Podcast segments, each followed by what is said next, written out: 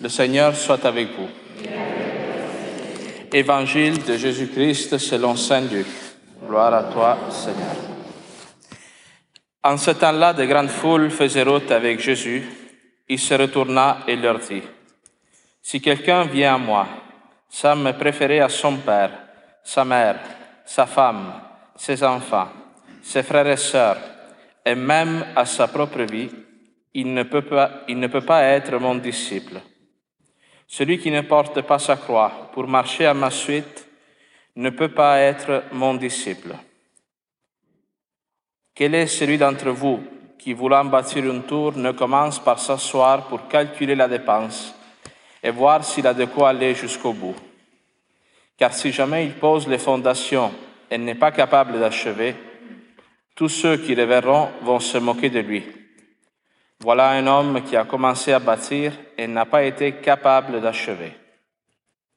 Et quel est le roi qui, partant en guerre contre un autre roi, ne commence par s'asseoir pour voir s'il peut, avec dix mille hommes, affronter l'autre qui marche contre lui avec vingt mille? S'il ne le peut pas, il envoie pendant que l'autre est encore loin une délégation pour demander les conditions de paix. Ainsi donc, celui d'entre vous qui ne renonce pas à tout ce qui lui appartient ne peut pas être mon disciple. Acclamons la parole de Dieu. Louange à toi, Seigneur Jésus. Alors aujourd'hui, l'Église, en nous donnant ce texte à lire, nous donne une parole très existentielle, beaucoup centrée sur qui est l'homme, c'est quoi l'être humain, qu'est-ce qui se passe dans son cœur, dans sa tête? Surtout le livre de la sagesse, c'est un livre qu'on ne connaît pas beaucoup. Hein. Nous, on connaît plus les prophètes, euh, le Deutéronome, l'Exode, d'autres passages de l'Ancien Testament. Mais le livre de la sagesse, on le lit moins souvent. Et pourtant, c'est un livre qui parle beaucoup du cœur de l'être humain, de qu'est-ce qu'il y a en nous. Hein. Et toujours le livre de la sagesse montre à quel point la nature humaine est une nature changeante, à quel point nous sommes un peu comme un drapeau, balayé par le vent, nous sommes influencés euh, intérieurement, psychologiquement, spirituellement par tout ce qui se passe dans notre vie. Hein. Et, aujourd'hui, le texte, il le dit très bien. Il dit les réflexions des mortels sont incertaines, nos pensées instables, car un corps périssable appesantit notre âme, et cette enveloppe d'argile alourdit notre esprit aux mille pensées. Hein? Nous, euh, on le voit à quel point on a des projets, puis à un moment donné, arrive quelque chose, on arrête, on a des doutes. Hein, Thomas, il dit souvent, l'abbé Thomas, il dit, euh, nous, il suffit qu'il nous manque une heure de sommeil pendant la nuit, puis on est prêt à tuer le matin quand on se lève. Hein, des, problèmes hormonaux aussi, bon. Alors, qu'est-ce que ça prend pour que nous soyons capables de marcher résolument derrière Jésus-Christ? Une décision, une fermeté, une, une résolution personnelle? Non. Non, la sainteté ne peut pas être le fruit d'un engagement personnel. Je veux le faire, tu sais. Je, veux, je suis capable. Cette année, je vais faire ça. Je vais arrêter de faire ci. Hein, cette parole nous dit clairement, nous sommes des êtres influencés par notre condition mortelle, nous dit ce texte. Nous sommes influencés par le péché aussi qui habite en nous. Nous sommes un mélange de, grâce et de, et de péché qui est à l'intérieur de nous. Alors, c'est pour cela que l'Évangile, il nous invite à faire un calcul quand tu te mets à la suite de Jésus-Christ, quand tu t'engages pour une mission qui est de suivre le Seigneur. Il te, dit, te demande ce texte, as-tu ce qu'il faut en toi pour faire la volonté de Dieu? As-tu ce qu'il te faut comme Esprit Saint pour accomplir la mission qui t'est confiée, qui est rien de moins que d'être un saint dans le monde? Moi, je le répète souvent, c'est quoi être chrétien? Ça veut dire quoi être chrétien? Nous, des fois, on rapetisse cela une chose tellement petite et à la portée de tout le monde que finalement, pour être chrétien, on dirait qu'on n'a plus besoin de Jésus-Christ. Il suffit que tu es une bonne personne, que tu es honnête, que tu es chrétien. Non. Être chrétien, c'est avoir la nature même de Jésus-Christ. Alors en toi, est-ce que tu as ce qu'il faut pour reproduire l'image de Jésus-Christ dans le monde? Alors si nous nous connaissons humblement, nous pouvons dire non. Nous avons besoin que Jésus-Christ nous donne sa nature pour être comme lui, hein, parce que on l'a pas d'une manière innée, l'Esprit Saint. L'Esprit Saint, c'est un don de Dieu. Et un don, tu ne peux pas l'acquérir. Un don, tu ne peux que le recevoir de quelqu'un. Alors voilà pourquoi il y a ces images. Hein. Quelqu'un qui commence à construire une tour, il doit calculer d'abord ce qu'il a comme matériaux pour, pour voir s'il peut achever. Moi, hier, justement, je faisais un mariage et je pensais beaucoup à ce texte. Quand on s'engage, non, on promet d'aimer pour toute la vie, un homme, une femme, ton conjoint, ta conjointe, as-tu calculé ce que ça prend pour arriver jusqu'à la fin de votre vie ensemble? Es-tu sûr que après 20, 30 ans, tu n'en auras plus d'amour? Qui, qui va être la source de cet amour-là qui va te permettre d'achever, de courir cette course jusqu'au bout? C'est Jésus-Christ. Hein? Alors, c'est pour ça qu'aujourd'hui, on voit que c'est un, un, drame dans les mariages. La majorité des couples qui échouent.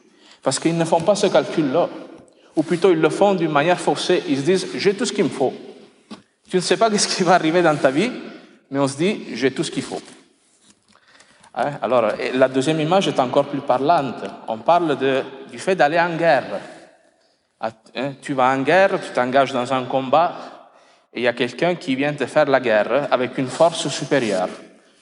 Nous tous les chrétiens, nous savons qu'il y en a un qui s'appelle le malin, le démon, qui ne veut pas que tu te sanctifies, qui ne veut pas que tu fasses la volonté de Dieu.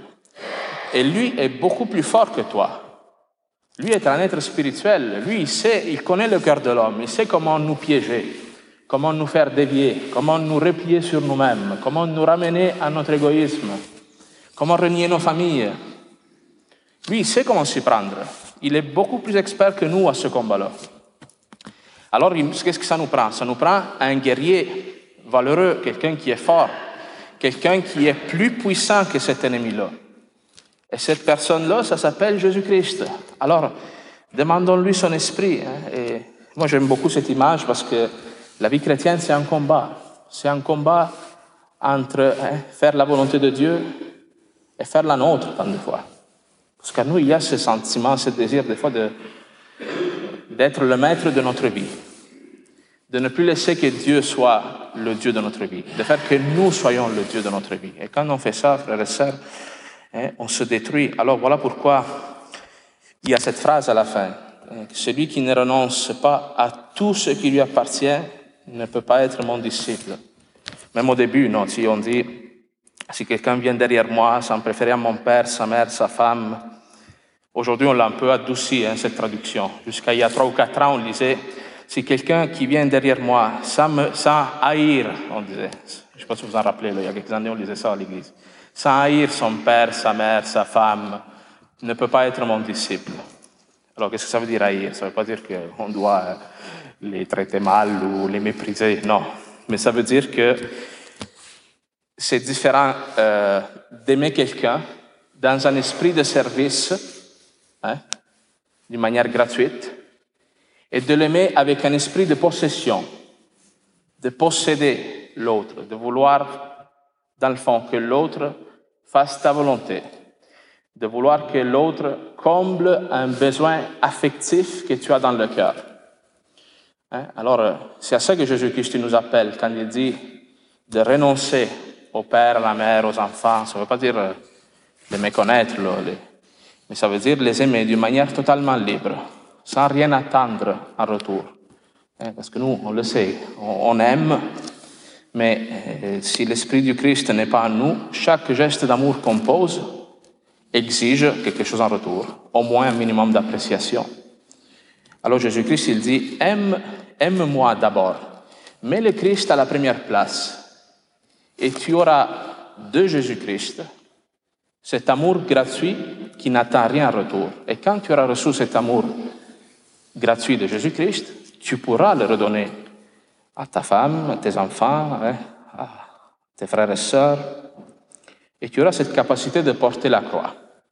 Porter la croix. Cette situation-là qu'aujourd'hui tu n'acceptes pas, que tu voudrais enlever de ta vie, C'est par ça que le Seigneur veut te montrer sa miséricorde et son amour.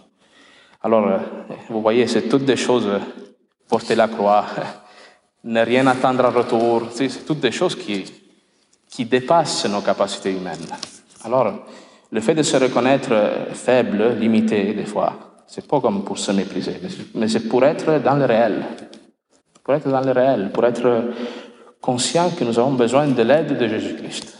Alors, reconnaître notre faiblesse nous aide aussi à apprécier la parole de Dieu, les sacrements, la prière communautaire, parce que c'est là qu'on reçoit hein, ce, matériel qu'il nous faut pour achever de construire notre vie, hein, de, construire notre sainteté, notre vie chrétienne jusqu'au royaume des cieux.